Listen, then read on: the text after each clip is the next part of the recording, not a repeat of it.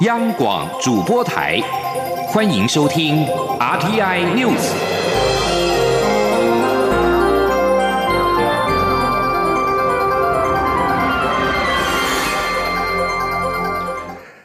各位好，欢迎收听这节央广主播台提供给您的 RTI News，我是陈子华。宣扬武统的中国学者李毅日前来台遭到驱逐出境，蔡英文总统在今天对此表示，李毅作为访客的言论既然已经威胁到国安，社会没有让李毅继续留在台湾的理由，必须请他离境。另外，针对民进党延后党内总统初选时程引发的政治效应不断，甚至传出恐有退党潮。而对此，蔡总统表示，政府的施政满意度正在上升当中，现在正是同舟共济、发挥应有战力的时候。他呼吁团结才是集结保护台湾最重要的方法。记者刘玉秋的报道。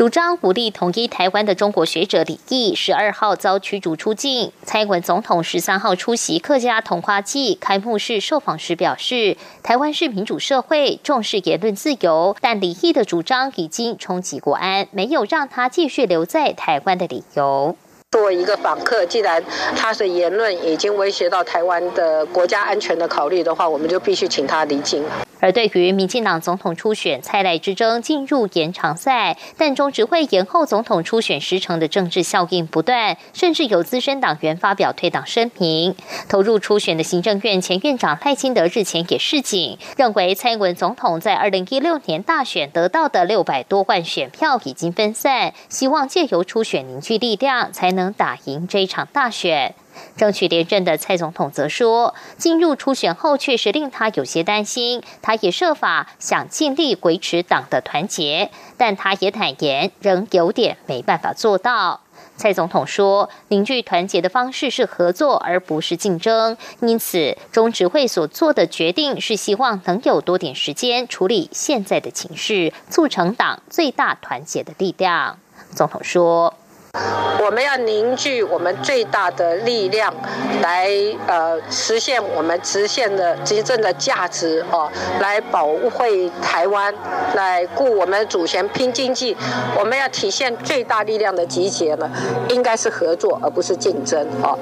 至于是否会爆发退党潮？总统说，民进党自去年九合一败选后就已进行检讨，行政院长苏贞昌对于过去累积的问题也已明快处理，施政满意度正在上升。蔡总统说，现在这一条船正在集结，正在发挥应有战力的情况下，他希望大家能体会，现在是同舟共济的时候，团结才是民进党集结台湾保护力量最重要的方法。中广电台记者刘秋采访报道。另外，有媒体报道指出，在李毅遭到驱逐出境之后，中国又有一个五人武统宣讲团在月底来台。大陆委员会已经掌握相关讯息，并且表示，如他们违反相关法令规定或从事与许可目的不符之活动时，将采取必要的作为或强制出境。行政院长苏贞昌在上任之后，积极打击假新闻，维护台湾的民主环境。黄坤辉教育基金会在今天公布的一项调查显示，高达有百分之七十四点一的民众认为国家安全比新闻自由重要。基金会董事长黄坤辉表示，现今假新闻充斥，调查结果显示，民众更认同国家安全胜过于新闻自由，值得国人省思。另外，由台湾大学政治大学学生会串联全台超过上百个学生团体成立的青年抵制假新闻阵线，今天在立法院外举行记者会，呼吁媒体环境要自律，报道要查证，并且号召青年学生共同抵制假新闻。同时，青年抵制假新闻阵线也释出了媒体承诺书，要求所有新闻电视台一同签署，对各政党立场的候选人应该平等报道，为新闻内容把关而努力。记者刘玉秋的报道。由台大、政大学生会及政大野火阵线串联全台超过百个学生团体成立的青年抵制假新闻阵线，十三号在立法院前高喊“一万青年齐呼吁，媒体环境要自律”等口号，号召青年学生一同在各大校园中发起转台运动，抵制假新闻外，也释出媒体承诺书，要求各媒体及新闻台签署，落实对消息来源善尽查证责任，不直接引。引用不具名网友发言，并对公众人物报道力求多元平均，善尽媒体作为第四权的社会责任。今年抵制假新闻，人民团结来守门。青年抵制假新闻阵线发起人之一、台大学生会长胡义柔指出，台大与政大学生接连在校内发起转台运动后，台大学生也将针对校内电视台转台问题提出校内学生公投，种种现象足见青年学生面对特定媒体的偏颇、不实报道及造成内容的愤怒与不满。胡义柔说，青年抵制假新闻阵线未来将扮演世代间的沟通平台，在校内发起。抵制假新闻小蜜蜂怪，也会在台湾各地宣讲，提升台湾民众及学生对媒体背后的中国因素的认知。吴育柔说。那未来青年抵制假新闻阵线将成为学生跟公众平台，还有学生跟学者的一个沟通桥梁。我们希望可以将较为困难的一些传播学上的，或是媒体背后中国因素等的理论，那透过比较浅显浅白的方式，也透过学生在全台湾串联的方式，可以传入地方，还有所谓的抵制假新闻的小蜜蜂这样子的行动，在全台各地遍地开花。中央研究院台湾史研究所副研究员吴瑞仁也出席。记者会，他认为青年们七年前辛苦的挡住了一波媒体巨兽的攻势，没想到七年后又来一波，而且还更凶狠。吴瑞仁说：“假讯息是一场没有硝烟的战争，台湾的民主正遭受内外的攻击，我们必须反击，保护台湾的民主生活。”吴瑞仁表示，近年来几波的学运、学权及转型正义的运动，已经汇聚一股民主防卫运动的浪潮，后太。阳花时代学生运动迅速重整旗鼓，他呼吁中国及中国的代理人不要错估台湾的深厚公民意识。中广电台记者刘秋采访报道：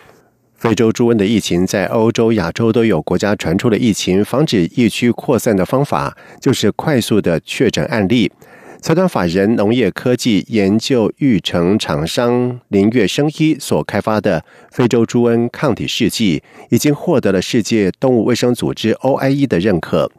林月生医兽医总监张全新在七天表示，这个试剂的特点是在很短的时间内就可以知道结果，而且不需要在实验室检测，不论是在猪场、隔离场或者是机场港部等地，十分钟就可以知道猪只是否感染非洲猪瘟，是全球唯二、亚洲第一。张全新表示，跟西班牙研发的试剂不同的是，台湾做出来的这个试剂是检测病毒蛋白 P 三十诱发的抗体，而西班牙厂商的试剂则是检测由病毒 P 七十二诱发的抗体。